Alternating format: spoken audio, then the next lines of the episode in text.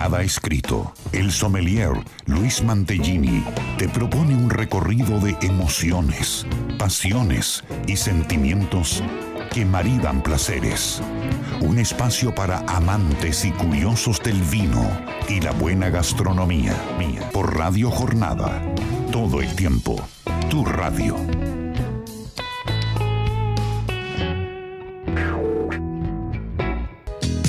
Hola, hola, buen día, bienvenidos a este Sobre Gustos, no hay escrito, mi nombre es Luis Mantellini y acá estamos hasta las 14 horas por Radio Jornada la 91.9 a disfrutar de este hermoso sábado acá en la provincia de Mendoza. Por supuesto, como cada sábado decimos desde aquí, un momento para relajarse, un momento para disfrutar, un mediodía lindo, quizás ya estás llegando a casa o quizás estás por abrir un vino, quizás prendiendo un fueguito, pensando que vas a almorzar y siempre acompañado de una rica y deliciosa copa de vino que si no la tenés ahí en la mesa, si no la tenés, lo podés ya empezar a buscar esa botellita que querés disfrutar, empezar a desandar este hermoso sábado hoy 19 de marzo, así que bienvenidos a este programa y bienvenido Héctor, muchas gracias por estar del otro lado de la operación. María Elena Puerta, muy pero muy buenos días, buen sábado, ¿cómo estás María? Señor Luis Mantellini, muy buenos días, buen día a todos los que ya están prendidos a la radio. Ahí ya recibí algunos mensajitos, estamos esperando que, que empiecen. Así que bien, un lindo sábado con muchas cosas. Es un programa que está pensado y está enfocado para el consumidor de vinos, para el consumidor de aceite de oliva, para el consumidor de los placeres, de la gastronomía, del enoturismo, de todos aquellos que disfrutamos. Un programa que lo pensamos para todos los niveles de consumidores, para aquellos que están comenzando, aquellos que poco a poco se van metiendo en estos lindos productos, aquellos que ya tienen más experiencia o aquellos que saben mucho y también quieren eh, aportar y también seguir aprendiendo desde lo que proponemos acá y siempre alentando y motivándolos a descubrir, a conocer, para ser mejores consumidores, para saber un poquito más y disfrutar plenamente de cada uno de los productos. Eso es sobre gustos. Voy a pasar las vías de comunicación porque hoy tenemos, bueno, traje consigna, hoy traje una reflexión. Ah, muy bien. Hoy, día vamos, hoy día vamos, a pensar. Vamos a reflexionar sobre, sobre un tema que, que sucedió hace un par de semanas, pero eh, como siempre decimos, pueden contactarnos o mandarnos mensajitos a nuestros contactos personales o bien hacerlo acá a la radio, a Radio Jornada, al 2616 83 14 34 y podrás participar, acompañarnos, tus inquietudes, comentarios, todo sirve para que este programa salga lo más interesante posible. Tengo una reflexión que la vamos a ir charlando a medida que vayamos eh, caminando y disfrutando de las copas de vino, pues ya tenemos eh, vino aquí sobre la mesa. Hoy decidimos arrancar con un Chardonnay, un vino blanco. Muy bien. Desde ya vamos a, saludar y agradecer, como lo hacemos todos sábado, en esta quinta temporada de Sobre Gusto Nena Escrito, a los amigos y a la familia de Bodega Estáfile, que eh, precisamente ayer estuve con Fede un rato charlando y, y me dio algunos pormenores de la actualidad de la cosecha, que por ahí es interesante que, podamos eh, por ahí charlarlo si lo tenemos, cómo viene, qué falta, cuánto falta, cómo viene, hay merma, cuánto es la merma, qué ha sucedido, que en general es el panorama mm, habitual que estamos escuchando en las últimas semanas, pero más allá de eso estamos disfrutando de un Chardonnay de la línea Premium Staffile 2021, está fresquito, lo traje lindo, listo para que podamos empezar a brindar por este hermoso sábado que tenemos hoy 19 de marzo. ¿Querés que vaya la reflexión? Para, ver, para que la vayamos pensando. Seguramente. Para, ya empezar a mentalizarnos con Héctor, eh, que vamos a que vamos a reflexionar. Bueno, mira, esto, esto, es una información que, eh, que surgió hace unos, unas semanas sobre una, eh, una persona de Buenos Aires que vino a Mendoza y posteó en Twitter, seguramente ya lo habrás escuchado, pero quiero que lo charlemos y nos da y que la gente también nos dé su opinión un tweet que causó Conmoción. mucha se viralizó muchísimo y, muchos comentarios y una discusión, pero en general con una tendencia muy, muy particular eh, hacia lo que tuiteó esta chica. Esta chica tuiteó textual, lo voy a leer, dijo, anoche fui a un bar, me pedí un vinito y me dijeron que no tenían. Un bar, no tenían vino en Mendoza. Ese fue la, la, la, el, tema este en cuestión a ver, ¿a qué vamos nosotros? Desde ya te lo planteo y lo planteo acá. ¿Todos los bares de Mendoza deberían tener vino? Sí. Sí. Sí, sí, o sea, no hay duda. O sea, un bar que, un bar que vende, a ver, no sé, concepto de bar, bebidas alcohólicas. Todas bebidas, las no alcohólicas, pero, a ver, en un bar que, excepto que tenga una temática, pero hasta los más exclusivos que tienen temáticas de cerveza por ahí o de coctelería, siempre tenés que tener vino. Sí, entonces. bueno, vamos, eh, podemos empezar con la reflexión. Sí, vamos avanzando. Eh, yo agrego a esto de que mm, en, ya hace como cuatro años atrás eh, estaba la discusión esta y se impuso el que tenía que haber en todos los bares un vino turista, es decir, por lo menos tendría que estar ese vino. Sí, sí, es, una cuestión, se entiende que hasta, hasta obligatoria, no es que, ¿qué puede pasar? Que yo me pongo un bar y no me gusta el vino, pero a ver, si yo me pongo un bar y no me gusta el vino, pero yo tengo que entender que si voy a vender y si es un, eh, un, local comercial abierto al público, tengo que tratar de abarcar la mayor cantidad de opciones alternativas. Y el vino hoy es la opción obligatoria, no digo tener 15, 20, 50 bodegas, pero en un bar, que, sea cual sea, imaginemos un bar, no sé, de, venta de, empanadas, quizás de minutas o de pizzas. Pero ¿cómo no vas a tener una opción de vino? Siempre hay una, una, aunque sea un blanco, un tinto. Bueno, los comentarios que desató este tweet son fantásticos. Después vamos a leer algunos, pero la verdad que son muy graciosos y en, muchos casos, como decía, la, la gran mayoría de, los, de las respuestas fueron eh, como, como sorprendidos todos sobre, este, sobre esta situación. Que yo le creo, porque puede ser.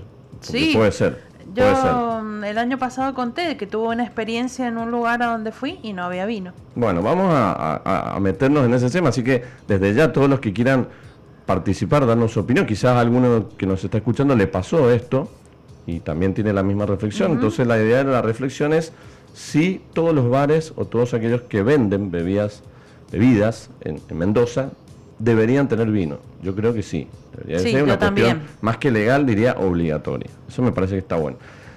Semana pasada estuvimos, eh, estuve, yo por recién mencionaste por dónde anduviste, yo estuve también por eh, la carrera, allí en Tupungato, eh, en un evento muy lindo organizado precisamente con motivo de una vendimia que, se está sucediendo en estos tiempos y también que apuntó mucho a lo que es la carrera, particularmente reunir en este club de vinos que está ahí en la carrera, reunir productores, eh, socios de este club y todos aquellos que ya están de alguna manera dando los primeros pasos en el cultivo de la vid en esta zona tan interesante, una zona interesante por la altura, interesante, desafiante por la, el contexto, eh, así como la carrera es un paisaje bello y hermoso, también tiene muchos, muchos perfiles para los distintos viñedos, hay, hay uvas eh, que se dan con, ahora que están todavía en estudio, en investigación, que se está estudiando un poco el terreno en algunas zonas de la carrera. Para que nos ubiquemos, porque la carrera mucha gente no la conoce. Hay gente que no ha hecho nunca esta, esta conexión de la ruta 89, que es desde San José a Las Vegas, o Las Vegas, San José, y que realmente es un circuito paisajístico muy lindo para conocer, para pasear, que repito, mucho mendocino por ahí quizás no lo conoce, porque yo he estado hablando con gente que no lo conoce. Eh, Luis, ¿se puede ir en auto? Porque por ahí viste que mucha gente piensa que hay que tener un vehículo más grande, alguna camioneta. ¿Se puede Se puede ir en auto tranquilamente, sí, el paseo en auto se puede hacer, hay que es un, camino de tierra, pero se puede hacer, hay partes que están muy buenas, hay partes que se trabaja permanentemente en la ruta, obviamente que los vientos, las lluvias, todo eso afecta un poquito, pero sí, tranquilamente sí, se puede está muy lindo el camino, esa lindo. comparación de años anteriores. Sí, claro, y es un camino también para hacerlo tranquilo y para precisamente pasear, no es para ir apurado. La verdad que eh, fue una, un evento muy lindo que se hizo porque, repito, reunió a muchos productores, un, a ver, un, un evento, un encuentro con música, con gastronomía, con vinos de muchísimas etiquetas, de mucha diversidad. De alguna manera un poquito ser parte y aprovechar esta época de vendimia para mostrar la carrera como distrito de Tupungato, el distrito más grande que tiene, ya con un crecimiento activo de la vid. Uvas interesantes, porque hay eh, proyectos con uvas blancas, Riesling, eh, eh, algo de Chardonnay también. la gran mayoría apostado o apuntalado en las uvas blancas. Pero repito, una zona desafiante, porque una zona que genera todavía cierto trabajo de investigación que está bueno porque en unos años ya, si bien ya hay algunos vinos que provienen de esa zona, quizás una zona más baja de la carrera, hay otros que eh, están cultivando a 2.200 metros sobre el nivel del mar, 2.000, 2.100. Entonces hay alturas y, aquel que conoce esta zona se va a dar cuenta que es una zona con, cambios eh, importantes en lo que tiene que ver con el, con el, clima, el sol sale, se esconde, hay viento, llueve, para, hay horas de sol. Eh, es muy complicado, pero es una linda, un lindo desafío a trabajar. Qué bueno, mientras vos contabas esto y ese paseo, em, ya empezamos la, estación más linda en Mendoza, el otoño, y la paleta de colores de nuestros paisajes es hermoso, las vides ahí cosechándose, que ya los árboles empiezan a cambiar sus colores. Eh, la verdad que es muy ese paseo en otoño es lindísimo. lo recomendamos de acá, aquellos que quieren tomarse un día libre, un día de descanso, poder conocer un poquito más nuestra Mendoza, hacer esta, esta ruta que es muy bonita y aparte une, aprovechamos porque podemos hacer una unión de, de, dos lugares muy interesantes como puede ser la carrera ahí en el Club de Vinos y también después poder bajar quizás por por Potrerillos y por ahí hasta pasar por el Gran Hotel Potrerillos y tomarse un, café o tomarse una media tarde y, después ya bajar tranquilo a la, ciudad. Es un hermoso recorrido que, planteamos. Sí. También vamos a hablar de no turismo, porque no turismo eh, es lo que nos convoca en muchos casos y, realmente desde acá también fomentamos esto de ir a conocer bodegas, esto de salir, eh, prenderse algún evento que haya en, bodegas. Eh, de, la agenda, como lo decimos siempre, tratar de, como lo hablamos hace unos sábados, planificarse, organizarse, agendarse qué hay en bodegas para conocer y nos vamos a ir de viaje hasta eh, una región muy linda, una región que nos gusta mucho, que es Cafayate, en Salta. Y vamos a hablar ahí con eh, una de las personas encargadas en lo que tiene que ver la hospitalidad del turismo o el enoturismo, las visitas allí de Bodega del Porvenir, que eh, vamos a hablar con Raquel Humano, que nos va a contar un poquito, queremos saber qué pasa, qué está pasando, si ya la temporada ha bajado, si sigue habiendo turismo, si la gente, eh, bueno, repetiremos qué tipo de visitas nos, nos puede brindar allí aquel que vaya al porvenir y, y, decida conocer la bodega, sus vinos, cuál es el mecanismo de una visita eh, turística. Qué Hermosa bodega, ¿te gusta mucho? Me gusta mucho y voy a estar el mes que viene me voy a Cafayate, así que seguramente la voy a ir a visitar a Raquel. podremos salir ya tengo telefónicamente. La podremos salir telefónicamente si se puede. Eh, la, vamos a envidiar. Este año no voy a, ya no tengo asistencia perfecta este año. No, no, no. Y hoy, hoy que ahí Héctor nos pregunta si ha traído maridaje hoy. No hay maridaje hoy. Hoy no hay maridaje, así que hoy vamos a, a sufrir el hambre. De todos modos, vas a traerte, podrías traerte cuando vuelvas un, no sé, unas dos docenitas de empanadas de allá de, de Cafayate, las trae frisadas y después las comemos. Me voy a traer la receta y lo voy a hacer para que coman ustedes aquí en el programa. Entonces, bueno, nos vamos a, a ir a, viajar un poquito al, noroeste, que es una zona tan linda, otra de las zonas preciosas que tiene nuestra Argentina, para conocer y para poder disfrutar de eh, el turismo de vinos, que me parece que es una gran alternativa. Después tenemos algo de aceite de oliva virgen extra, como lo tenemos siempre eh, ¿Qué tenemos hoy, Mari, por delante? Bueno, hoy también vamos a viajar con el aceite de oliva virgen extra y mm, he traído dos entrevistas y como, como dije, marco al Día Internacional de la Mujer. Eh, entrevista a, dos mujeres que hacen una labor muy interesante en, en San Juan y una de ellas es quien está al frente de La Positana, una olivícola tradicional y familiar de Posito San Juan, eh, Betina Moral. Y eh, vamos a entrevisté también en oportunidad de este evento Mujer y Oliva a Eliana Femenía, que es una artista plástica y que me pareció súper interesante porque pinta con aceite de oliva. Bien, qué lindo. Así que hemos, hemos visto obras pintadas con vino. Claro, claro. Exactamente. Y me pareció súper interesante, así que bueno, vamos a tener la entrevista de ellas dos y bueno, como todos los sábados, eh, el de autor que nos acompaña con su aceite de oliva virgen extra.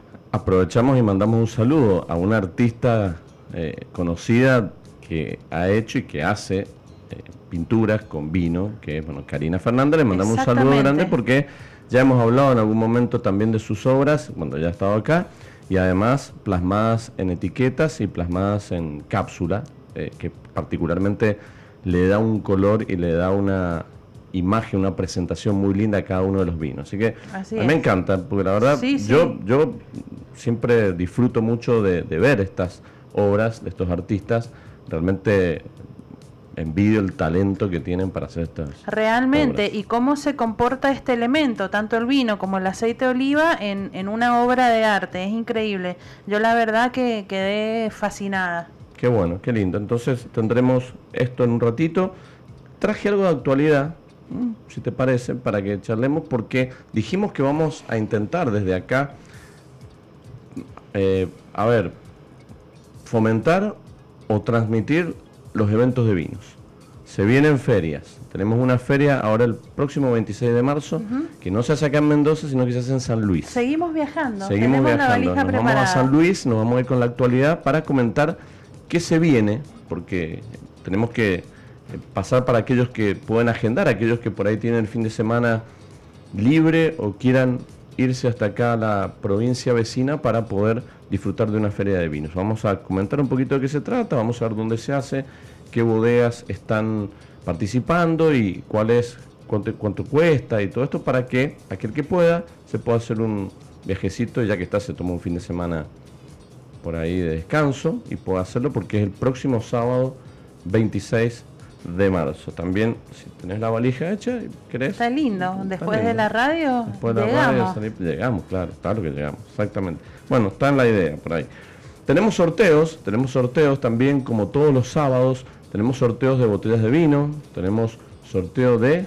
Un aceite de oliva de autor, por supuesto, como todos los sábados. Excelente, entonces tenemos dos botellas de vino de Bodega Staffile que vamos a sortear. Después veremos qué por ahí puede ser un tinto, por ahí me da ganas de un blanco, por ahí me da ganas de algún Cabernet Franc o algún Chardonnay y la botellita de aceite de oliva virgen extra que, como siempre decimos de acá, no dejes de tener vino y aceite de oliva en tu casa porque es una manera linda de siempre motivarte a cocinar, motivarte a invitar a alguien.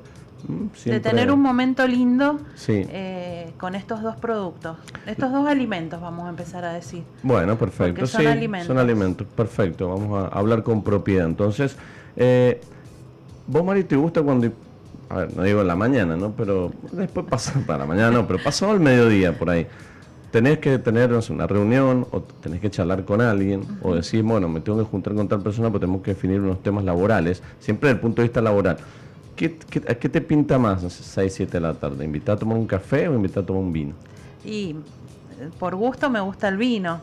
Muchas veces te dicen, mira, reunámonos tipo 20 horas en un café, y bueno, pasa que eh, vas a un café y no hay vino. Entonces, bueno, terminas tomando un café, un cortadito, lo que sea. A mí me parece que en las reuniones después de las 19 horas, ya el café, ya tomaste café todo el día, ya está. A esa hora pinta un vino. Sí, sí. quizás vas a un lugar, eh, como hablamos recién, un bar o algún lugar, una copa con, con, un quesito por ahí y la reunión laboral se hace un poquito hasta más amena también. Y sí, porque uno piensa, venís de todo el día trabajando, una reunión a esa hora, ya estás un poco cansado, te levanta el ánimo. Ya el café pasa a ser poquito, ya, ya está, el café lo tomaste en la mañana, quizás en la siesta, pero después, bueno, porque está bueno también, che, mirá, nos juntamos a las 7, pero nos juntamos en tal lugar que bueno, que también tiene café, si la otra persona quiere café o quiere un té o quiere agua, pero por ahí nosotros, a mí el vino en las reuniones laborales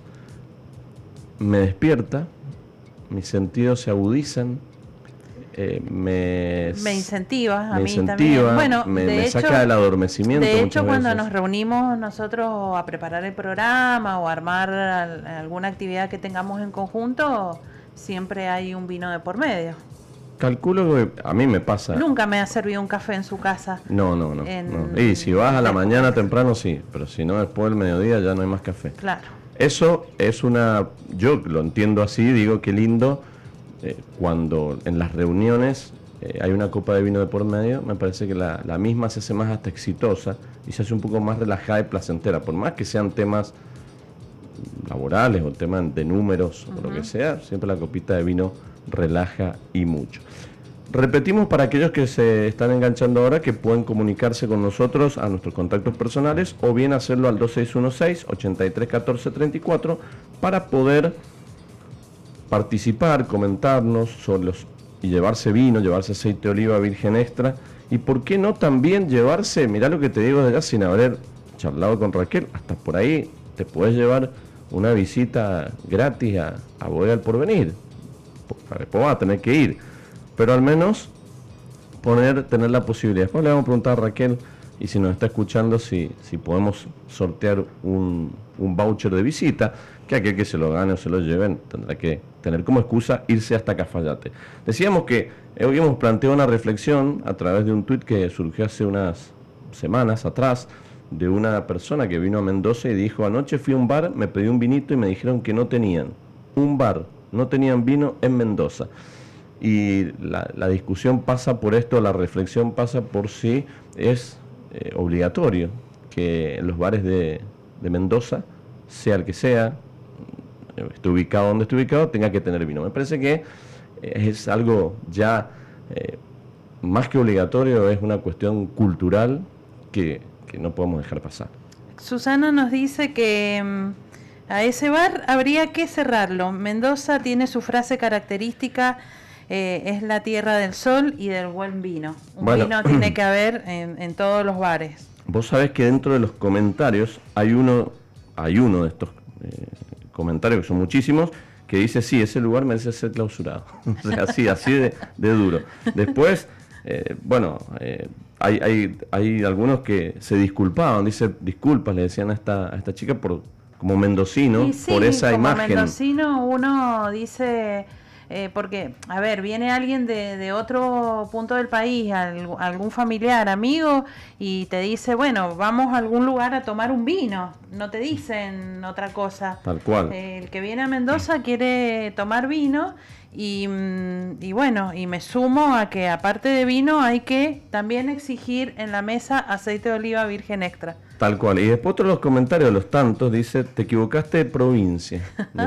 San Juan es la que tiene mejor vino. Ahí Bueno. sale también la pica de eh, esta, esta, esta pelea, entre comillas, que siempre ha habido entre Mendoza y San Juan, eh, lo cual nosotros acá aclaramos que las dos provincias, como todas las provincias argentinas, tienen vinos deliciosos. Siempre hacemos el, el ojo, ponemos el ojo en, en la diferenciación, en los lugares, en las zonas, en las uvas. ¿no? Acá no hay mejor ni peor, siempre lo decimos, entonces eh, también da para estos comentarios. Mendoza, el mejor lugar del país para tomar cerveza, pone uno. Y bueno, mira, hay tantos patios cerveceros. Claro. Bueno, en un patio cervecero también tendríamos, está bien, no es un bar, quizás eh, con- es un bar con la temática de patio cervecero. Pero siempre Pero siempre tenés que tener una copa de vino, un, un par de botellas ahí, porque por ahí pasa que tomás cerveza, pero después de la cerveza querés relajar el paladar con una botella, con una copita de vino blanco quizás. Entonces también son productos que siempre decimos competitivos, pero que se complementan muy bien para aquellos que lo disfrutan. Así que bueno, eh, por ahí hay, hay otro que dice, como residente nacido y criado en Mendoza, exijo saber cuál es ese bar para denunciarlo. bueno, hay muchísimos, realmente no sé cuál es el bar. Sinceramente no sé. La no- verdad que estaría bueno, dicho. a mí me gustaría, eh, si voy a indagar a ver cuál es el bar, ir al bar con una botella de vino y pedir el descorche, a ver qué pasa. Claro, bueno, yo lo- sí, sí, bueno, eso seguramente Que ese eh, seguramente va a ser otro tema, Otro porque tema. si no hay vino, eh, van a decir que no se puede hacer descorche o te van a cobrar un Tal descorche desorbitante. Voy a, Lo que, me, a lo que me pareció interesante de este tema es que no se dio el nombre del bar, por lo tanto tampoco uno puede mal pensar que fue una campaña publicitaria o algo para que el bar se, se, conozca mucho más, pero no, como no se dio a conocer, que me parece perfecto, la gente todos pensamos eh, de manera global o nos acordamos de algún caso que nos haya pasado, porque no es el único, va, no sé que haya sido justo el que yo fui también, puede ser, em, que me pasó el año pasado, que fui la primera vez y no había vino, después fui la segunda vez y llevé el descorche, que es lo que eh, Seguramente si vas ahora ya tiene vino, Y ahora ya tiene vino, ya tiene vino, tiene copa de vino para servir, así que hay... Hay que ejercer la presión social. No hay mucho vino, pero eh, hay, hay. No importa, eso no, por ahí uno no dice tener 10, 15 bodegas, sino al tener uno o dos ya o tener 3, 4 etiquetas, al menos uno que quiere vino puede llegar a encontrar allí y disfrutarlo. Bueno, todo eso y mucho más nos puedes comentar aquí, ya hemos hecho la apertura del programa, lo puedes hacer como decía, contactos personales o al 2616 83 1434 que es la, las vías de comunicación que tenemos hoy y está precisamente el WhatsApp de Radio Jornada. ¿Te parece que hagamos una pausa, Mari? ¿Ya estás con vino eh, blanco? sí, ya estoy, ya terminé. ¿Qué más? ¿Algo más tenés por ahí? Lo vamos a saludar al ingeniero Leonardo Moral, que nos está escuchando y que dice, eh, si hay ferias de vino, podemos estar con de autor. Para saludarla a ella, a Raquel, Raquel Humano, encargada de hospitalidad de Bodega del Porvenir. Raquel, muy buen mediodía para vos. Aquí María Elena y Luis te saludan. ¿Cómo estás? ¿Qué tal? Buenos días. ¿Cómo están? Muchísimas gracias María Elena. Muchísimas gracias Luis por invitarme a hablar y charlar un poco. Eh, así que un placer. Yo estoy en Cafayate. El día está un poquito así con un poco de nube en el cielo, pero está hermoso, hay buena temperatura, estamos en medio de la vendimia también. Qué lindo, ¿eh? Qué lindo. Qué hermoso. Ya, ya, estoy viajando, ya me lo imagino, el paisaje, el lugar. Uno cuando ha ido conoce muy bien. Y qué lindo, Raquel. La verdad que, bueno, muchas gracias a vos también por, por el tiempo, pues sabemos que si no estás trabajando, pegan el palo, porque eh, hoy un día sábado a esta hora también hay actividad en la bodega, me imagino. Sí, hoy estamos con una actividad, vino el Wine Institute de Salta hay uno en Mendoza y hay otro en Salta Capital, está haciendo la vendimia ahora en Finca del Retiro, después tienen un almuerzo en Finca Las Nubes y después degustación en Bodega del Esteco, así que estamos acá con los chicos y el ingeniero agrónomo, los dos ingenieros agrónomos de la bodega. Qué lindo, bueno, qué, qué, bueno. qué buenas actividades. Eh, ¿Cómo está la, Raquel la, la actividad turística en sí? ¿Ha habido alguna baja desde, desde, este verano? Nosotros estuvimos por allá en noviembre, cuando es una, una época que, que, se empieza a activar un poco más, pero eh, ¿cómo, ¿cómo, es tu trabajo? Contanos también para la gente que nos escucha, ¿cómo es tu trabajo diario hoy allí en El Porvenir? Bueno, Bodega El Porvenir, la verdad que nosotros antes de la pandemia trabajamos mucho con la agencia de viaje o sea, era más agencia y todo en idioma.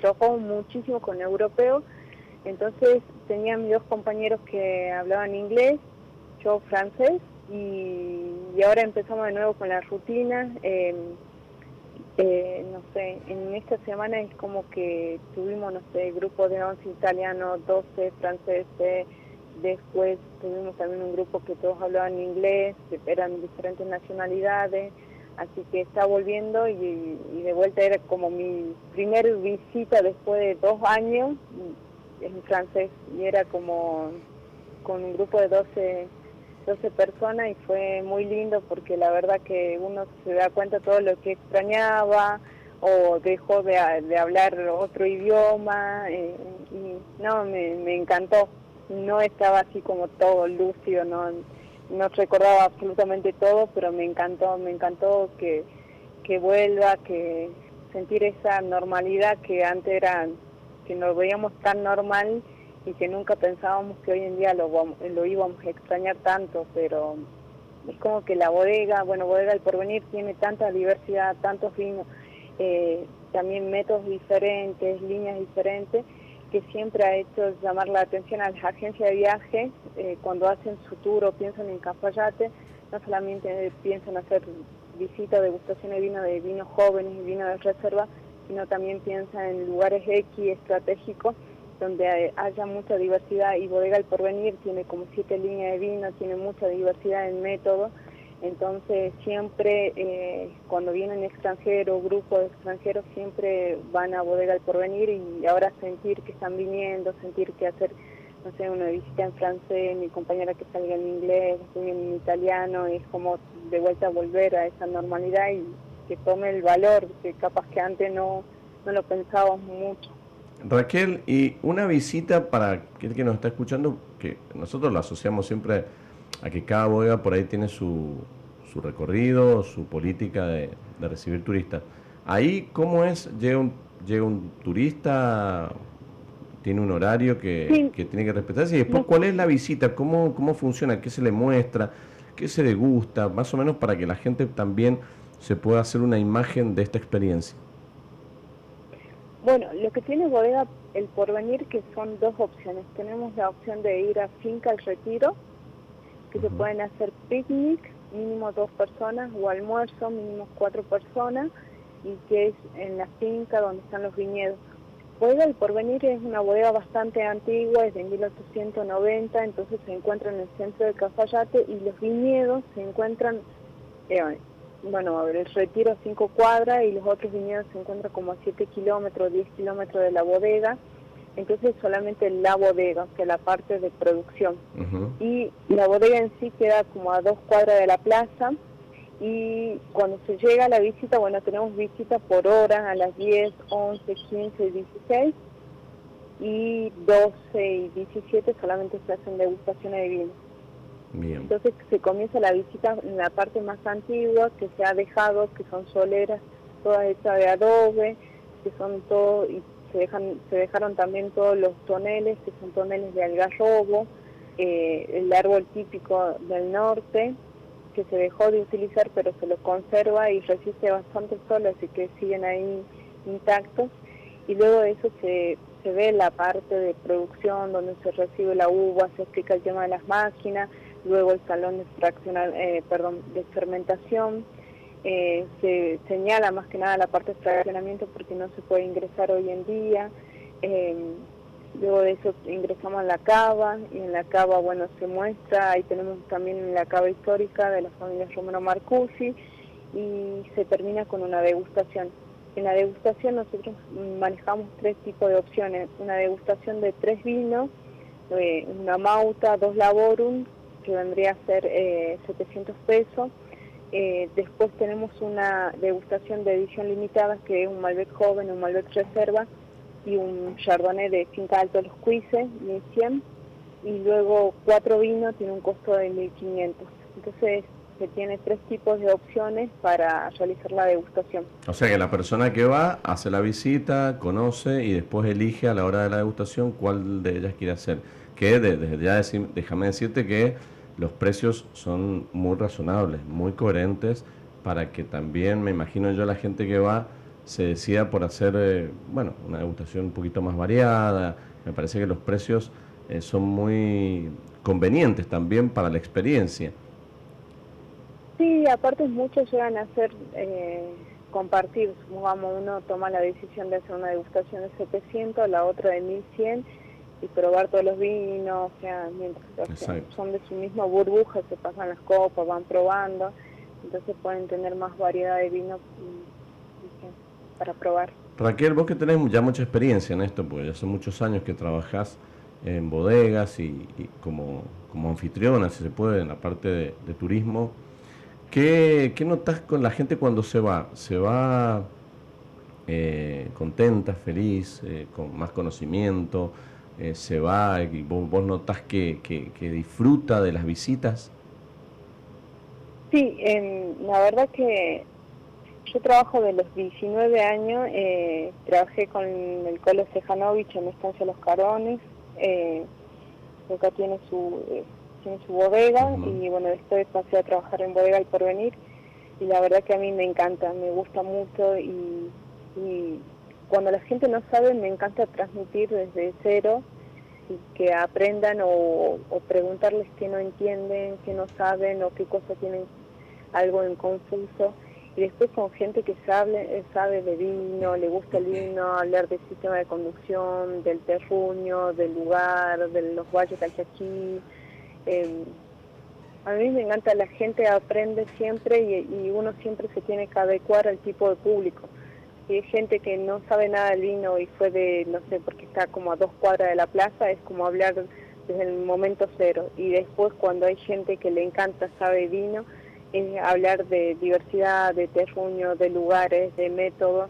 Entonces a mí me gusta los dos públicos, siempre siento por el momento que, siempre se van satisfechos y, y, sobre todo yo creo que todo lo que es el Valle Calchaquí, porque al, porque al final siempre terminas hablando de todo lo que es el Valle Calchaquí, de las nuevas bodegas, los nuevos proyectos, en ese sentido, o sea, tenemos siempre, eh, yo lo digo por la duda, pero siempre tenemos permitido hablar de cualquier otro proyecto. Eh, tenemos los teléfonos de las otras bodegas, recomendamos eh, almuerzo, si no hacen el picnic en el retiro, igualmente recomendamos almuerzo en otras bodegas, las bodegas nuevas, las recomendaciones, enólogo, trabajos que se van haciendo, y entonces como que siempre llegan a ser diferentes, siempre llegan a ser muy interesante y siempre es como no solamente el destino Cafayate, sino los valles Calchaquí, eh, todo está creciendo y está creciendo muy rápido y yo creo que la mejor forma de apoyarnos es siempre, o sea, la mejor forma de crecer es apoyarnos, siempre ayudando uno al otro y bueno, por eso existe el COPROVI, existe el COPROVI porque hay un trabajo de equipo más allá de las diferencias, eh, profesionales, técnicos, del lugar, todo, eh, siempre es como apoyar al destino y apoyar a lo que es el Valle Calchaquí, que tiene tanta diferencia de terruño, de lugares, de bodega, de experiencia. Y yo creo que se está haciendo un buen trabajo porque cada vez está creciendo más.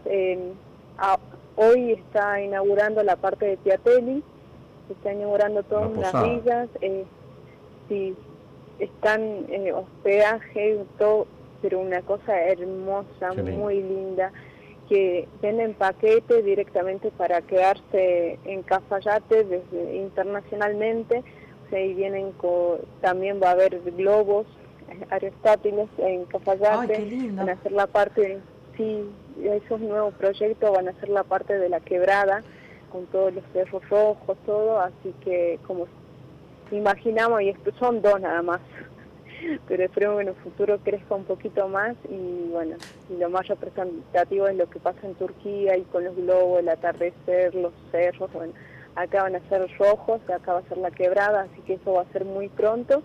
Y, creo que cuando uno se pone a hablar en sí con las personas que nos visitan, los turistas.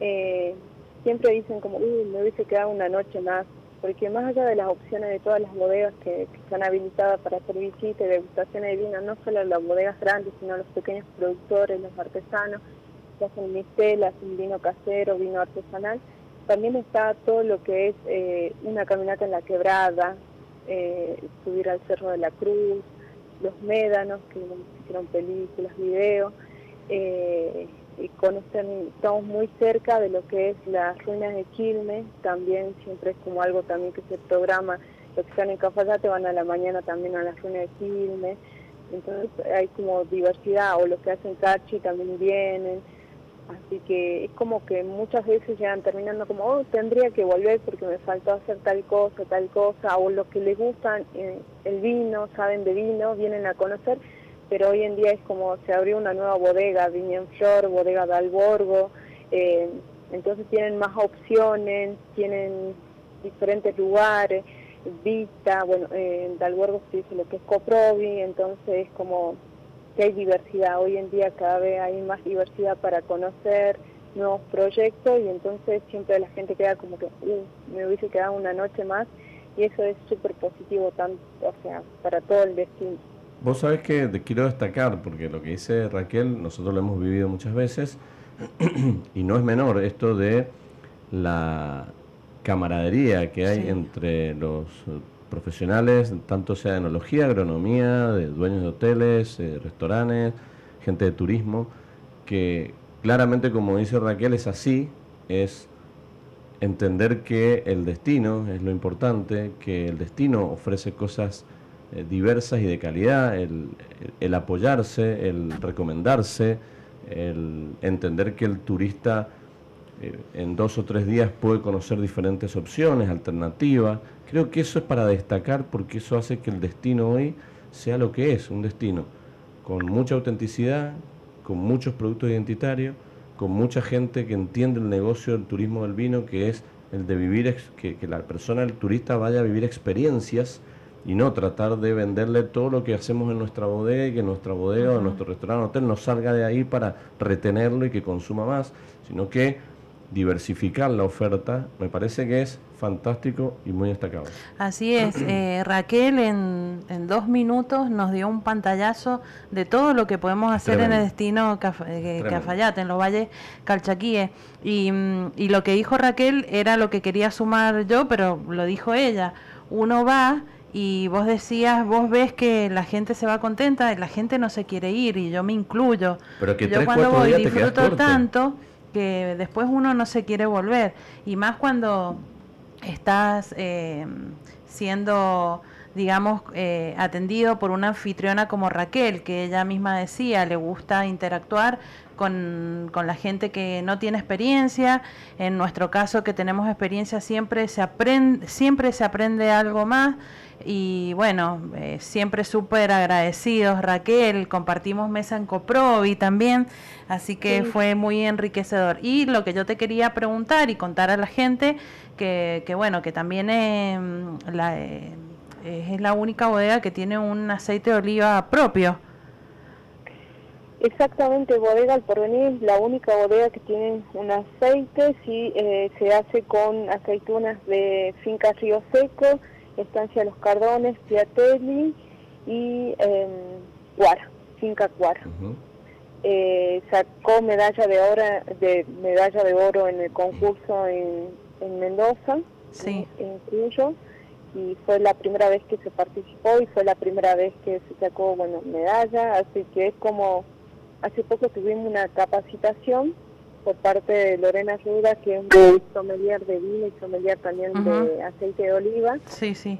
Y, tuvimos toda una capacitación para que, bueno, todos podamos transmitir lo que es el aceite, cómo se hace, porque es otra cosa, en otro mundo, es otro maridaje, otra diversidad. Eh, así que en un par de semanitas en un par de semanitas va María Elena para allá por si le quieren sacar el ah, jugo un poquito eh, por ahí sí Raquel te voy a ir a visitar voy a ir para para Semana Santa, así que ya después te voy a contactar. Buenísimo, sí, escribí. Eh, bueno, el tema es que, bueno, había un grupo de Buenos Aires que son los locos del aceite y que ellos también fueron, bueno, les mostré la bodega, les mostré todo lo que se hace, el trabajo de maquinaria, todo, y fue como, o sea, no se explota esa parte, no se explota, explota la parte de lo que es el aceite de oliva, no se muestra la maquinaria, no se muestra en sí donde están las aceitunas, eh, los olivos, perdón, todo. Eh, y esta vez cuando ellos tenían tantas ganas de querer hacerlo, o sea, yo le mostré, sé algo, pero no sé mucho, eh, le mostré, hicimos todo, la cata, pronto el aceite, Qué bueno. pero y después se sacó la medalla y es como ahí se tomó como conciencia y ahí Lucía, que estaba en Café ya, ya viajó, programó toda una capacitación con Lorena Roda y ahí aprendimos, justo en este momento es donde se está cosechando la aceituna, así que también vimos cómo es el ingreso, el proceso, el tema de los aromas, lo degustamos, hicimos una comparación, todo, así que fue bastante, bastante interesante. Y lo bueno es que, o sea, la familia Romero y sobre todo Lucía Romero es una persona que está muy abierta a la capacitación, eh, porque uno como empresa tiene que invertir para pagar a alguien para que te capacite todo y entonces creo que es algo muy bueno de que te abren más puertas porque más allá que después un día te vayas de esa bodega o, por cosa de la vida ya tenés ese conocimiento, ese aprendizaje y yo lo valoro mucho que, que se haga de esa manera. Raquel, eh, para terminar un poquito con esta hermosa charla que, que nos has brindado porque nos has contado un montón de cosas, nos has hecho viajar mentalmente y aquellos que conocemos también actualizarnos, pero aquellos que no conocen Cafayate, seguramente con lo que ha dicho Raquel, inmediatamente da ganas de apostarlo como un próximo destino. Eh, ¿Cómo hace la gente para comunicarse? ¿O por ahí tienen líneas de reservas? ¿O por ahí tienen algún eh, correo, alguna red social por ahí para contactarlos en caso de que alguien quiera saber algo o quiera hacer alguna visita?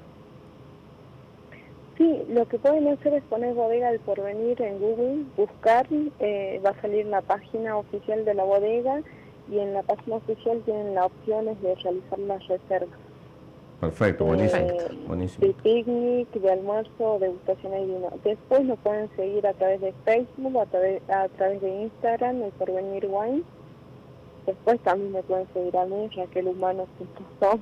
Bien. sí, claro. Y sobre todo el destino Cafayate, Visit Cafayate, es el lugar en Instagram, en Facebook, que pueden ver todas las opciones y que aparecen los números de teléfono de las diferentes bodegas, así que ahí más o menos se, ve todas las opciones que tenemos acá en en el valle. Excelente, Raquel. ¿Cómo está nuestro amigo Paco?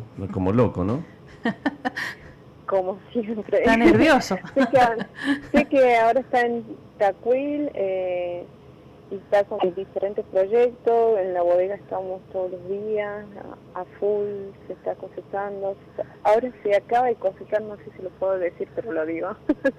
se acaba de cosechar la garnacha. Ay, qué bueno. La bodega tiene finca El Retiro, finca Río Seco, Alto Río Seco y finca Alto Los Cuises, que es la como la, la estrellita de la bodega por la altura, por el sistema, por el lugar, por la piedra, pero hay una nueva bodega que ya está hace cuatro, eh, perdón, una nueva finca que está hace cuatro, eh, cuatro años que es Finca Piedramonte. No está en producción, este año va a ser la primera vez que se va a hacer vendimia de esa finca y se ha cosechado lo que es la garnacha. Ajá, miramos. ¿Cómo? Repetime el lugar. Repetime el lugar.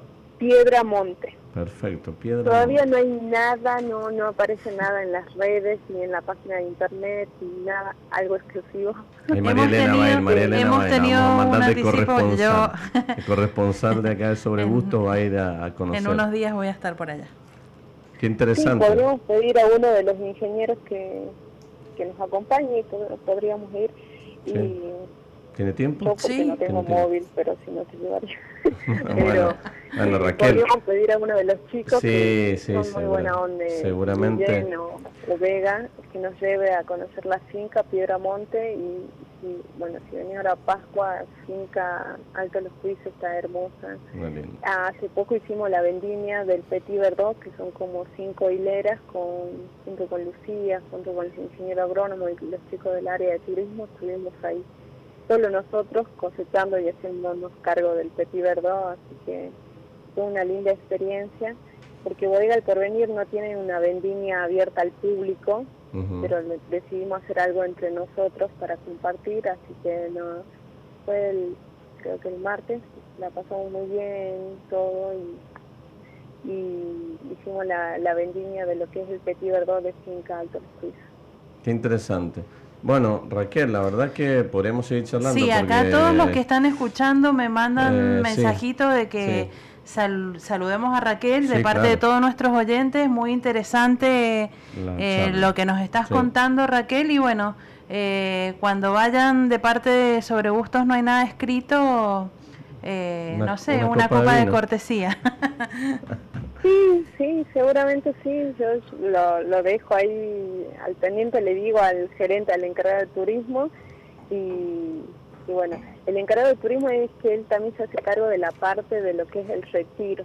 Ajá, Entonces toma hospedaje, el tema del picnic, del almuerzo. Y bueno, yo estoy en la parte de la área de turismo, pero la parte de visitas guiadas, de degustación y vino. Raquel, eh, muchas gracias realmente por la charla. Esperamos que en algún momento, si venís para Mendoza, podamos tenerte acá en el estudio, sería muy lindo.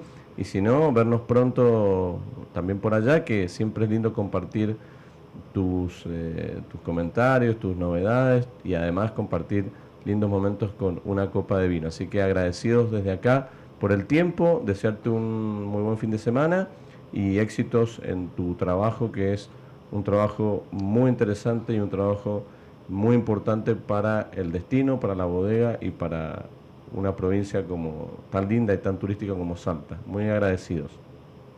Muchísimas gracias a ustedes y bueno, yo los espero acá y María Elena cuando vengas nos contemos. Sí, claro. algo, tomemos algo. y, Alguito. Y, sí, alguito. Y bueno, nunca fui a Mendoza, espero ir muy pronto, espero este año poder ir a Mendoza, así que cualquier cosa ya, ya estaremos en contacto. Bueno, la esperamos Raquel. La esperamos y María Elena va seguramente a llevarle alguna propuesta para venir acá a Mendoza. Así que muchísimas gracias Raquel y te mandamos un gran saludo. saludos, besos. Cuestión que planteamos sobre los vinos en los, en los bares, nos dice Juan, imposible, dice. Bueno, parece, parece, pero es, es así, Juan. Diego nos dice, me pasó una vez eh, en un bar que no tenía vino, cuando fui a la segunda vez ya lo tenían. O sea, que también por eso decíamos un poquito de la presión social. Cuando va no tiene, van dos, tres, cuatro que piden vino y por ahí en un momento hay que incorporarlo. Lucía dice, increíble que esto pase. Y Carlos dice, no puede ser. bueno, nosotros contamos lo que... Sí, nosotros nos asombramos de que, de que hoy estén pasando esta, estas situaciones.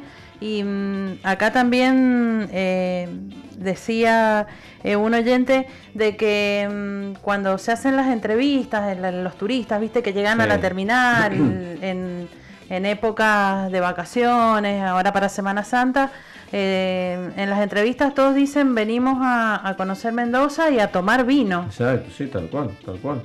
Eh, bueno, pero, pero pasa.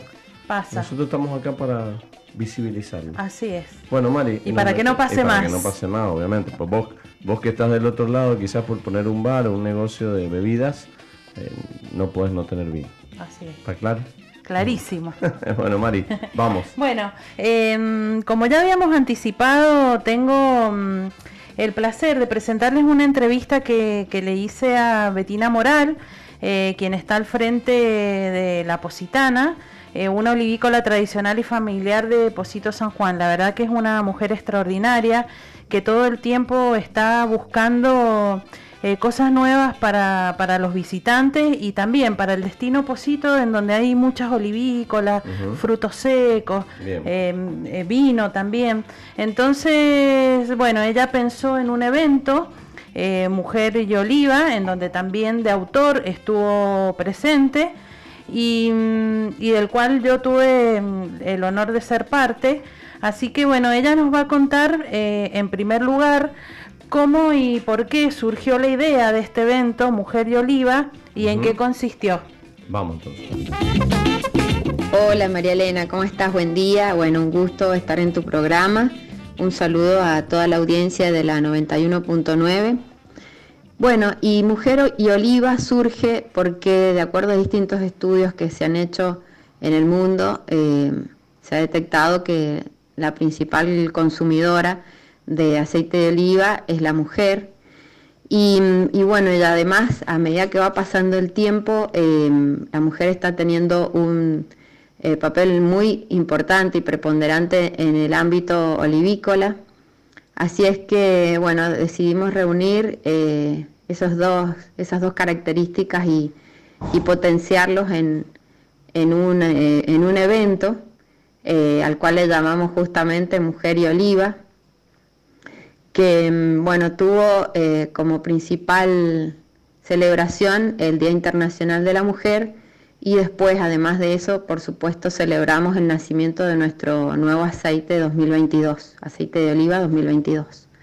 Así es que, bueno, fue un evento realmente muy innovador, em, muy, también muy, muy caro a nuestros afectos porque estuvo nuestra familia, por supuesto, que es la que nos acompaña en todo momento.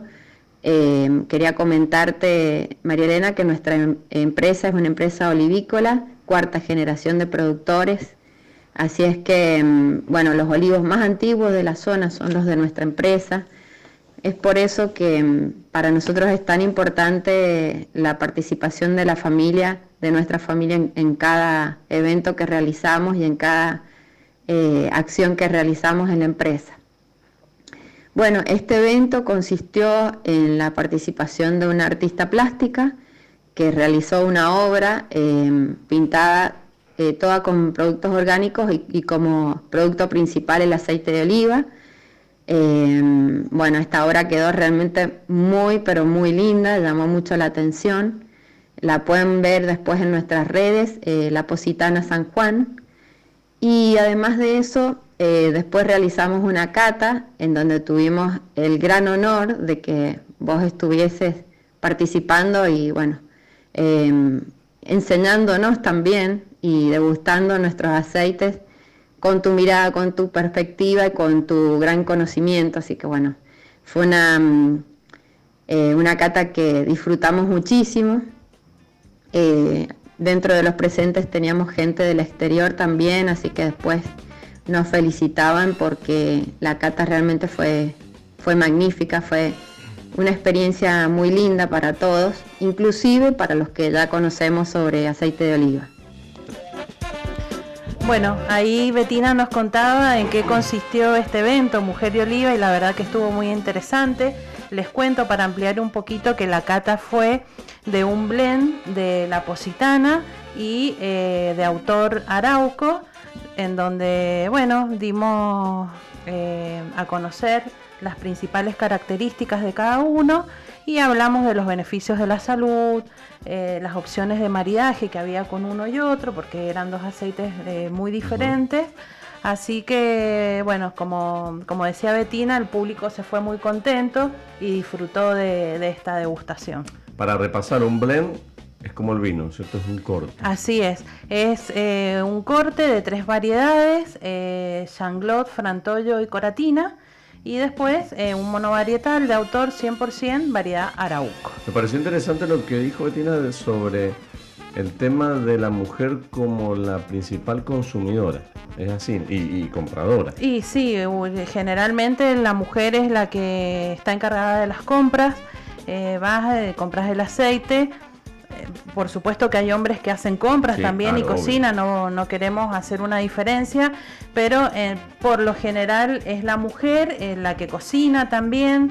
Y, bueno. Y la mujer, vamos a decir también que tiene siempre más, tiene una percepción, una sensibilidad diferente al hombre en lo que tiene que ver con aroma. Sí, con los sentidos. Los sentidos y en eso. Pero bueno, lo lindo de esto es que fue una. Yo me vine realmente completamente feliz porque fue una cata muy participativa, en donde aparte de probar los aceites, la gente participaba con las opciones de maridaje, qué se les ocurría hacer con cada uno de los aceites, que eran diferentes.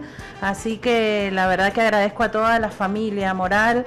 Eh, en pleno, estaban los papás de, Leo y de Betina, Aparte que me parece sus hijos. Por lo que contás, me, lo imagino, ¿no? Porque en el vino, en muchos casos lo hemos vivido, son encuentros, primero relajados, pero también donde se, se, a ver, se disfruta de, la gente que hay por la, porque uno, por por lo que cuenta, o por la sabiduría de uno, por el conocimiento del otro, por. O sea, me imagino que esto informal, son encuentros para que por ahí nos entienda la gente del otro lado. Son encuentros súper informales, súper eh, descontracturados, pero que también al que le interesa se puede poner a charlar con alguien, con un productor, con la familia que lo, que lo hace y eso es valiosísimo. Había, había invitados, había prensa, había gente de gobierno y bueno, eh, era éramos todos una sola persona, la verdad, que fue muy participativo. Y lo, lo interesante de esto es que mm, ahora Betina nos va a contar esta propuesta que tienen ellos ahí en, en la olivícola de turismo naranja, un turismo de experiencias y con accesibilidad. Así que vamos a escuchar a Betina de qué se trata esta propuesta tan interesante. Bueno, con respecto al turismo naranja, te comento que el turismo post pandemia cambió muchísimo. Eh, ahora el turista busca ambientes eh, naturales, y eh, en este caso el turismo naranja nace porque es un turismo de experiencias, en donde la persona pasa a ser eh, un lugareño por un rato o por un día o por el tiempo de estadía que tenga y realiza todas las actividades del lugar que esté visitando. Eh, cambió un poco el turismo desde el aspecto de que ya no es tanto observador, sino que es eh, que el turista hoy en día quiere vivir experiencias, quiere participar de distintas actividades que se realicen en el lugar de, destino, ¿no? Así es que, bueno, así surgió, eh, nuestras distintas actividades surgieron en el 2016, nosotros comenzamos un proyecto que es accesible, o sea, que está eh, pensado para personas con discapacidad, eh, y bueno, lo culminamos en el 2020. Nosotros ya estamos eh, próximos a certificar directrices de accesibilidad que se han postergado un poco, se han postergado por el tema de justamente de la pandemia, pero bueno, ya tenemos todo listo para certificar. Esa es una certificación que hace el Ministerio de Turismo de la Nación.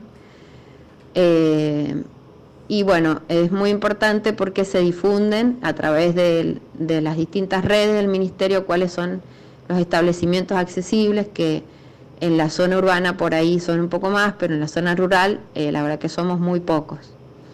Eh, bueno, ¿y en qué consiste la accesibilidad de nuestra empresa? Eh, la persona con discapacidad puede llegar con su vehículo hasta el estacionamiento, descender si tiene una silla de ruedas, descender y hacer todo el circuito y llegar al pie del olivo sin ninguna asistencia.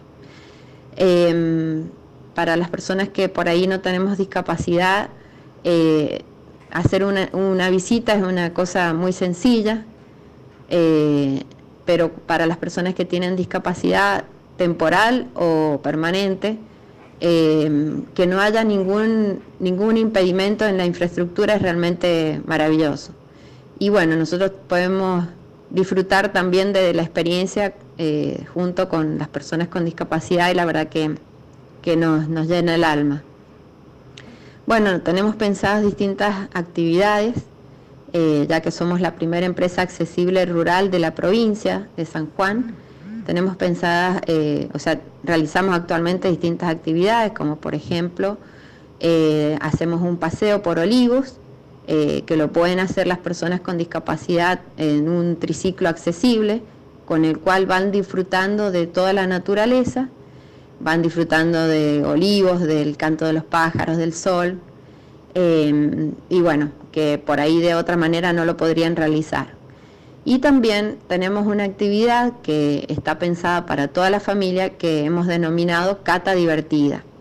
Cata Divertida justamente porque tiene la participación de los niños, que em, bueno, en nuestro caso que estamos incentivando el consumo del aceite de oliva, es muy importante em, que eh, desde niños se conozca y se aprecie el valor de consumir aceite de oliva a través de, bueno, de las distintas comidas y que el niño vaya aprendiendo sobre los beneficios de, que produce el aceite de oliva en la salud. Así es que por eso es tan importante, hacemos hincapié desde eh, enseñarle a los niños y, y bueno, y por supuesto mientras que los adultos también están participando de la cata. Los niños eh, van a realizar eh, distintas actividades con juegos en donde aprenden sobre aceite de oliva mientras los adultos eh, realizan la cata. Fantástico. Fantástico. Bueno, este turismo naranja realmente yo vine fascinada y como hablábamos recién, Luis, vos vas a la Positana y es como si fueras a la finca de tus abuelos o de tus padres y te sentís parte del lugar.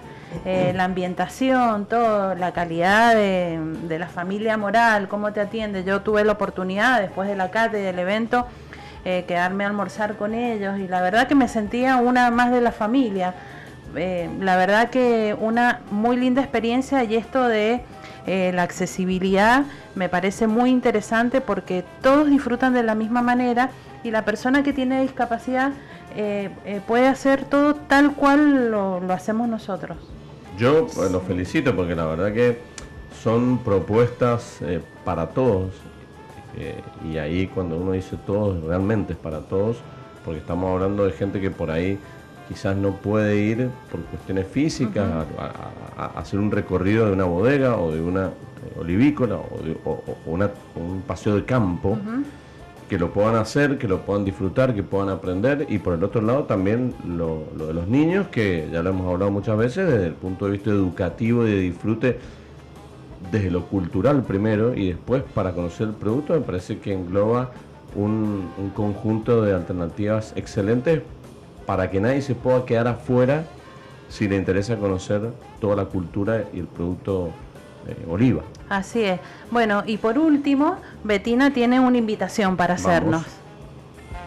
Bueno, y eh, en La Positana tenemos el honor de estar sobre la inconmensurable Ruta 40. Eh, tenemos abierto de lunes a domingos, o sea, todos los días. Cuando pasen por acá nos pueden visitar. Estamos en Ruta 40, entre calles 13 y 14, en Posito, San Juan.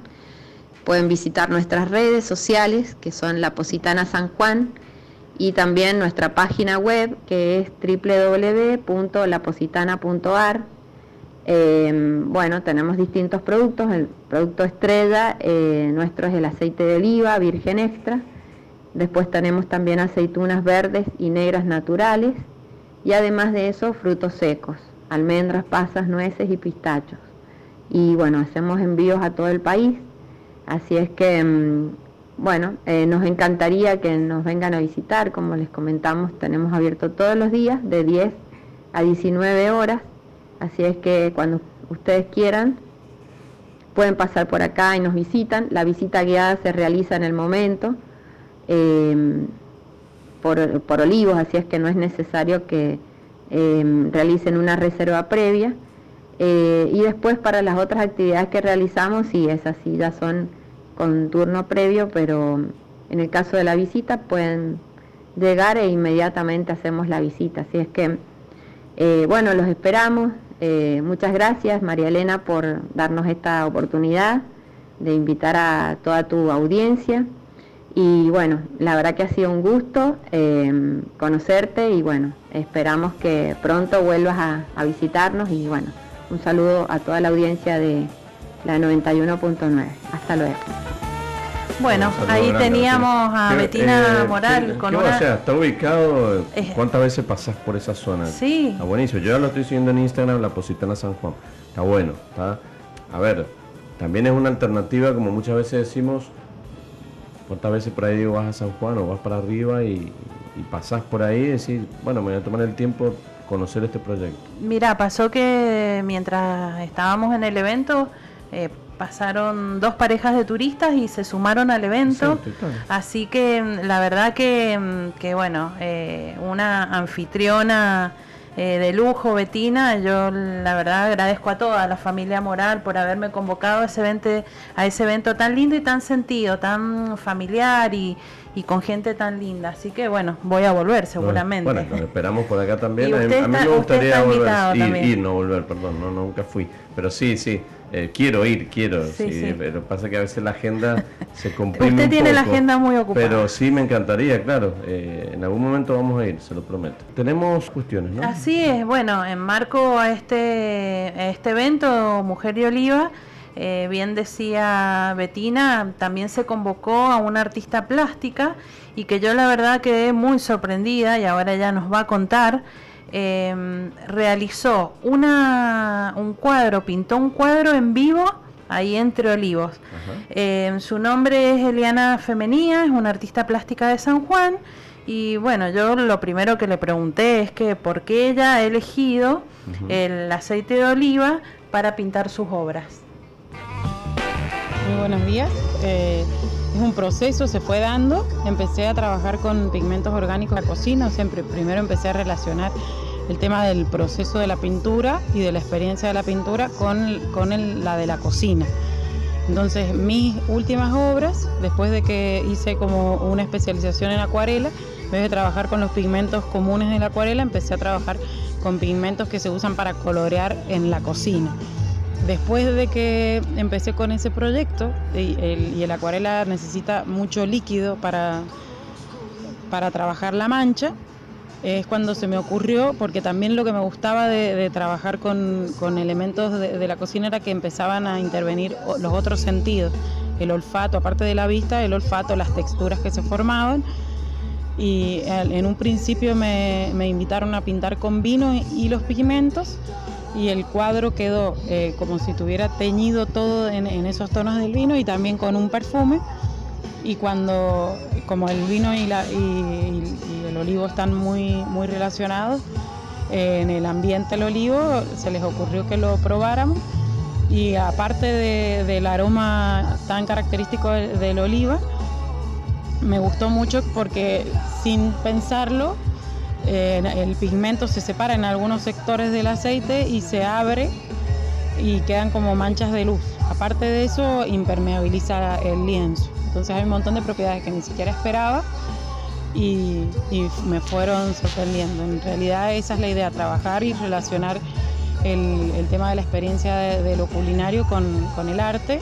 Bueno, y es, un ámbito que estaba muy relacionado con nosotras las mujeres, pero como hemos empezado eh, a empoderarnos y a invadir un montón de otros sectores, eh, el, Día de la Mujer es muy interesante es resignificar y revalidar el trabajo histórico de mujeres que en alguna etapa estaba invisibilizado. Por ejemplo, en la historia del arte, la mujer eh, ha sido invisibilizada mucho tiempo. Hay pintoras muy, muy de muchísima calidad de, la historia de San Juan que no se conocen y bueno, mi trabajo tiene mucho que ver también con eso.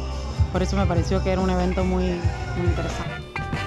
Bueno, ahí teníamos la palabra de Eliana de, por qué elige el aceite de oliva eh, para pintar su obra. En el flyer que comunicativo de este programa está ahí Betina con esta preciosa obra de arte. En mis redes también está subida la obra. Eh, yo la verdad que quedé mm, eh, muy admirada. He visto, como decíamos en el principio del programa, muchas obras con vino pero esta, estas características que le da el aceite de oliva de aroma, es impresionante. Cuando uno se acerca al cuadro, los aromas que tiene, ¿Ah, y eso sí, y es y como que le da brillo, eh, eso que ella dice, esos destellos y que se abre eh, los pigmentos, eh, teniéndolo ahí enfrente al, al cuadro, uno puede apreciar todo esto. Y, bueno, y después lo, último que, yo le pregunté es cómo es pintar en vivo, porque uno está ahí con gente alrededor, con música, con todo el entorno de este evento, y cómo se inspiró, que o en qué se inspiró para hacer este cuadro. de, trabajar en vivo también me encanta porque considero también el arte contemporáneo la pintura interactiva como que le suma una, una significación. Humberto Eco dice que la obra se termina cuando el espectador le da un significado y cuando yo estoy construyendo la obra y hay personas interviniendo, es, como que la estamos haciendo juntos. Porque hay gente que viene y me dice que me gusta eso, o y si le agregamos esto, o a, veces eh, pinta una parte del, del, cuadro. Es también, está también las voces de lo que van opinando, el ambiente. En el cuadro yo quise exponer una mujer que es como parte del paisaje, como si fuese hecha de olivo. Por eso usé esa paleta, después lo van a ver en la foto. Y otra cosa que recordé es que Atenea es, una, es una diosa como, que, como del aceite de oliva y porque el aceite de oliva está relacionado con, decían, hay una leyenda que dice que estaba Poseidón y Atenea como en, como en riña, uno ofrecía aventuras y el mar y el otro ofrecía la paz y todas las propiedades que tiene el aceite y bueno, y que ganó el aceite, que es como esa, esa característica de, hogar y de protección que se relaciona con lo femenino.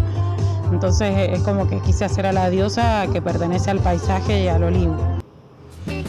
Bueno, ahí Eliana eh, nos contaba mm, cómo fue su inspiración y mm, yo quiero agregar que eh, de esto que, que siempre hablamos del aceite de oliva, la cultura, toda la simbología que hay detrás de, del olivo, de la aceituna, eh, en la historia, en la religión, en la mitología, que siempre hemos traído todos estos temas eh, a la mesa de sobre gustos no hay nada escrito, bueno, y el arte no podía faltar. Eh, me pareció muy, muy interesante su trabajo y, y, bueno, y ahí verla en vivo, pintarla, realmente llegó temprano, empezó a hacer el boceto, después a pintar, a su costado había una mesa eh, con, también acuarelas para que la gente pudiera pintar con oliva y se llevara su propia obra. Así que la verdad que pasamos un día espectacular. Qué lindo, qué bueno y qué, ah, repito lo que dije antes, que yo, envidio mucho a, los, a esta gente talentosa, a los artistas que aceptar desafíos de eso, encima hacerlo en vivo y todo eso, realmente requiere de un carácter importante y, y es muy interesante y muy valorable. Así que bueno, felicitaciones. Y yo me imagino que el artista que pinta con vino tendrá una copita de vino ahí para motivarse. ahí eh, había algo ahí. Eliana, Eliana hizo la, también la cata de aceite de oliva, es decir, eh, era ahí no había vino, había todo aceite de eso, oliva. mientras va pintando hay un pancito, aceituna, eh, había todavía una picadita. Y bueno, a Eliana la pueden seguir en Instagram, elianafemenía.arte. Eh, me me gustaría que, que, la sigan y que vean las hermosas obras que tiene. La verdad que yo no soy muy del arte, pero realmente quedé sorprendida con su trabajo. Y creo que también lo que logran comunicadores, artistas, eh, todos aquellos que de alguna manera proponen cosas con alimentos, como decíamos recién, vino, aceite de oliva virgen extra, es también empezar a entender que se está de alguna manera fomentando el consumo indirectamente, porque a ver, no digo que te pongas a ver un, un cuadro de vinos o de aceite y, te vayas a consumirlo.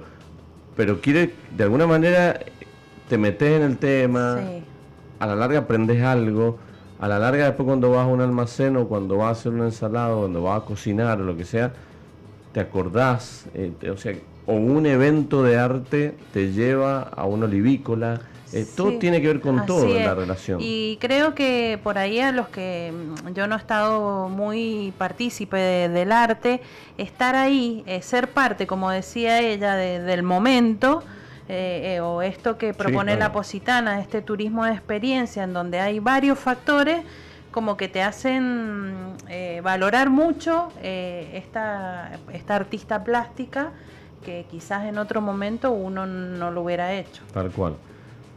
Vamos a 13 y 49, ya nos, se nos termina. Tenemos ese sorteo, tenemos otros saludos y tenemos muchas personas que nos están escuchando, muchas que nos están escuchando por primera vez, que eso me gusta mucho y está bueno porque esperamos entusiasmen y les guste el programa. Eh, en esta en este torbellino de información, porque metemos un poquito de todo, metemos eh, consignas, eh, reflexiones, metemos tips, recomendaciones, vino, no turismo, aceite de oliva virgen extra, todo eh, que todo suma para el placer de la mesa. Pero ahora me voy a la actualidad y a la agenda que habíamos comentado hace unas semanas, que de acá vamos a tratar de pasar todo lo que eh, podamos para que vos del otro lado te organices y si está al alcance de tu mano, de tu agenda, lo puedas eh, hacer y puedas disfrutar. Vuelve la segunda edición de la San Luis Wine Fair. ¿Mm? ¿Tenés para anotar, Mari? Sí. ¿Qué tenés que hacer el sábado que viene? Después de la radio, nada. Bien, bueno, vamos a pensar. Se viene la segunda edición de la Feria de Vinos Premium que se va a realizar el próximo 26 de marzo, allí en la mencionada provincia eh, vecina de los organizadores de la Mendoza Wine Fair que se hace acá, que ya lo hemos ido muchos años. Son amigos de que no sé si acá hay 6, 7 ediciones han hecho, han hecho, acá, ya por lo menos, no recuerdo bien. Eh, que está un poco organizada por la Escuela de Sommelier de, San Luis la alta, y Alta Cocina de San Luis, perdón, el Container Bar. Y eh, bueno, viene una propuesta linda para aquellos que quieran ir a participar porque eh, es allí en cerquita, es en la entrada a San Luis, en Juana Coslay, un, lugar muy bonito y, no queda tan lejos para nosotros, donde bueno, va, se va a ver un encuentro lindo de gastronomía y vinos con por lo menos 12 bodegas que van a estar presentes y cada una de ellas me imagino que tiene entre 4 o 5 etiquetas, o sea que hay vinos para probar, para disfrutar. El horario es el próximo sábado, sería de 18 a 22. Así que podemos llegar tranquilamente. Hay distintas bodegas que van a mostrar sus eh, propuestas y además va a haber bodegas de San Luis. que, eh, ya conocemos, también hay opciones de, productos muy interesantes eh, de las bodegas de San Luis también habrá, bueno, opciones de cerveza, que también está bueno. Lo que decíamos al principio, el complementar los productos en un evento está bueno porque hay gente que le gusta o que va a un evento de vino por la cerveza y termina tomando vino, o vas a tomar vino, pero en un momento te da ganas de refrescar con cerveza. O sea que también la complementación siempre es muy linda. Es, esta propuesta se posiciona como un evento también apuntado a recibir al público local, o sea que el objetivo es a todos aquellos amantes del vino, el turismo, que llega a la provincia, además de estudiantes de gastronomía, bueno, todos los que estudian, todos los que están haciendo eh, cursos y aquellos que les interesan pueden estar y abiertos ahí. Estamos, dice eh, Pablo Casaza, también eh, organizador del evento, y estamos muy contentos de volver con esta propuesta y especialmente porque vamos a hacer un evento en un muy buen lugar. En esta oportunidad tendremos una capacidad limitada, conforme a los protocolos vigentes, pero todas de muy alta calidad. Así que habla expresándose sobre las bodegas que van a estar presentes. Las entradas pueden conseguirse, eh, ahora lo vamos, ahí, bueno, ahí en, la página de, de Wine Fair y incluyen para que está buenísimo lo, que incluye vamos a ver si, es lo que incluye la entrada la entrada cuesta la preventa 2.400 pesos hasta el 10 de marzo pero incluye degustación sin límite obviamente de los productos vinos y espumantes que están eh, en exhibición una consumición gastronómica y una copa de cristal, un copón sería. Sí, divino. 660. El copón. Eh, así que bueno, aprovechar a comprarla ahí en, Mendoza Wine Fair, que lo podés hacer también eh, en distintos teléfonos y, contactos que aparecen allí, pero podés dirigirte a la ESAC o podés eh, hacerlo en Container Bar o en Bar Container, perdón, o en los teléfonos que sale allí en Wine Fair. Así que bueno, invitados todos los que puedan ir a participar de esta linda, un encuentro más de vinos que siempre, siempre es lindo poder hacer para aprender, sobre todo para aprender yo no le pregunté a Raquel porque la, charla se hizo extensa, pero realmente eh, por ahí muchos que nos escuchan o, por ahí mucha gente que nosotros tenemos contacto en la semana dice, bueno, ustedes saben de todo. En realidad uno sabe, en este caso particular de vinos, María Elena mucho más de aceite oliva virgen, pero también siempre tenemos que aprender. Y la verdad que en los eventos de vinos se aprende muchísimo. Ahí podrías hablar, Mari, vos. Para la próxima te la dejo con nuestro amigo Paulo para que incorpore y tenga Lo presente. Hemos hablado. Eh, bueno, entonces. Lo hemos hablado. Sí, sí, sí. Bueno, con él y con todos aquellos que organizan eventos de vinos, tener la posibilidad de contar con un pequeño stand de productos o de aceite de oliva vigente que siempre suma más. Y aparte que el que va, en muchos casos, a estos eventos va con una cierta curiosidad Siempre decimos que cuando vas a un evento de vinos o de productos, dejate llevar, sacate el prejuicio, eh, dejate que, te recomienden, deja que te asesoren, deja que te tiren algún tips, dejate probar también productos que nunca lo hiciste o no conoces, pero no ir con él eh, con el foco puesto no, voy a probar las marcas conocidas, lo que conozco, porque eso por ahí hasta lo puedes conseguir en supermercado, en algún almacén. O sea que el evento de vinos siempre ayuda a, que aprendamos más, para todos. Y tengo otro que, nos llegó de, invitación y lo vamos a hacer eh, partícipe a nuestros oyentes, de, mm, de Bodega Don Bosco, el ingeniero Tornelo, nos invita a Vino el Arte, Vino el Arte en Maipú y, mm, y es como una reinauguración del centro de visitantes de la Bodega Don Bosco Va a haber una muestra artística desde el 7 al 31 de marzo,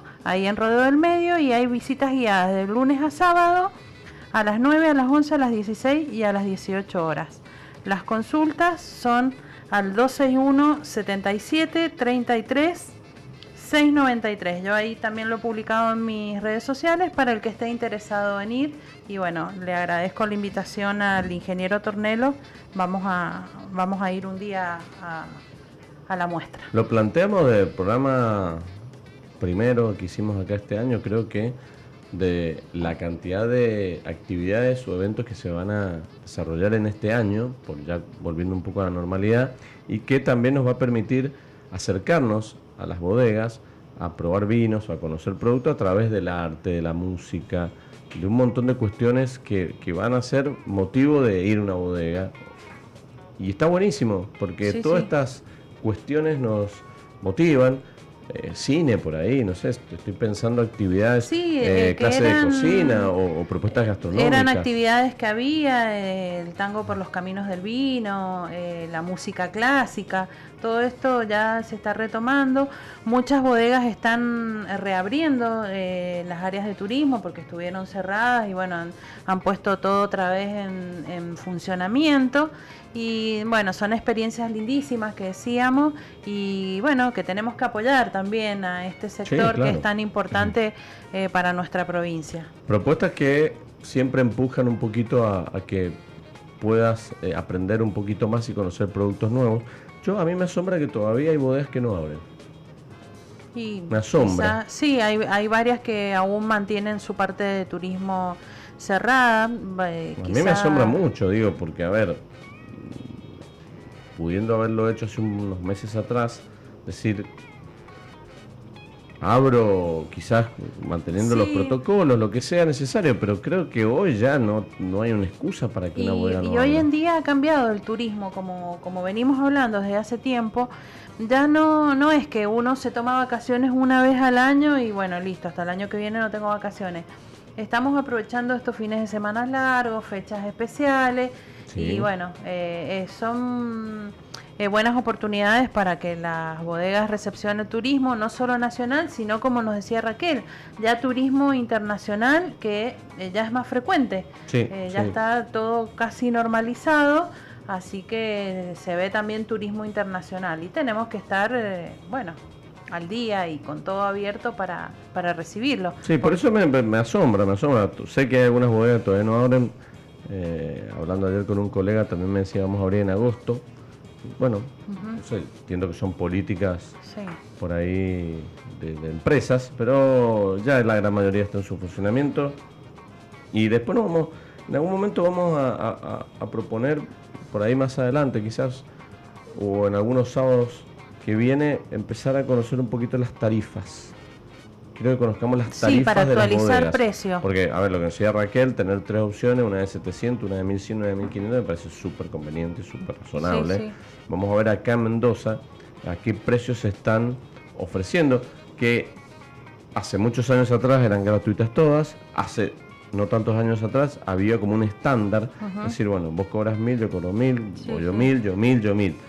Hoy, como que cada uno está proponiendo diferentes actividades y precios también distintos. Vamos a, tratar de hacer una, a... recolectar algunos datos actuales de tarifas para ir a visitar bodegas porque por ahí nosotros siempre decimos visiten, visiten, visiten, pero por, por otro lado nos dicen, y pues está muy caro, pues está muy caro, está muy caro. Entonces también vamos a tratar de eh, llegar a ese punto. Bueno, vamos a sortear, tenemos los ganadores, yo tengo los ganadores de los vinos. Bueno. Tengo las dos botellas de vino que se van a ir que ya después en privado les voy a dar la, las posibilidades si quieren un tinto o un blanco de bodega Staffile que vamos a sortear, que ya estamos, ya sorteamos. Eh, uno es para, dos ganadores de vino. El ganador número uno es una botella de vino para Juan y otra botella de vino para Eduardo. Eso ellos se van a llevar la botella de vino que ya después en privado coordinaremos si quieren un blanco o si quieren un tinto. Bueno, y la botella de aceite de oliva virgen extra de autor Arauco va a ser para Soledad. Soledad, felicitaciones entonces para Juan, Eduardo y Soledad que se llevaron premio. Gracias por participar, gracias por escucharnos y felicitaciones. Ya nos pondremos en contacto con ustedes. Bueno, Mari, ¿las pasaste bien? Hermoso. No me quiero ir. No me quiero, bueno, podríamos hacer un magazine toda la tarde, hasta las 11 horas si quisiéramos. Aquí siempre conviene, disfrutando, la verdad que eh, hoy dejamos pasar su ausencia de maridaje y esperamos ya, la, la próxima viene, ¿no? Sí. Ah, la otra se va. La próxima. No, no falta, todavía, todavía para que me vaya. Bueno, ya, ya Héctor está triste, así que, bueno, en realidad no sé si extraña usted o les puedo mandar un delivery ese día que no esté.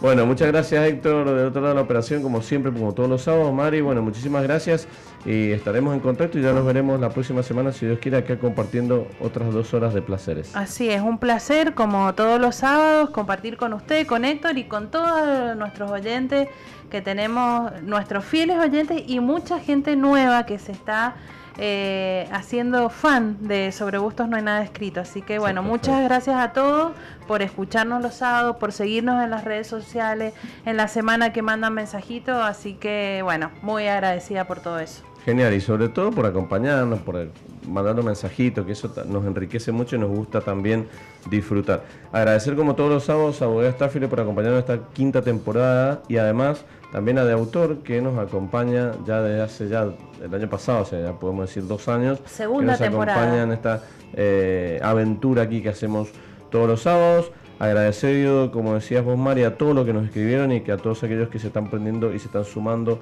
a esta linda y deliciosa aventura propuesta que hacemos aquí en el programa hasta las 14 horas.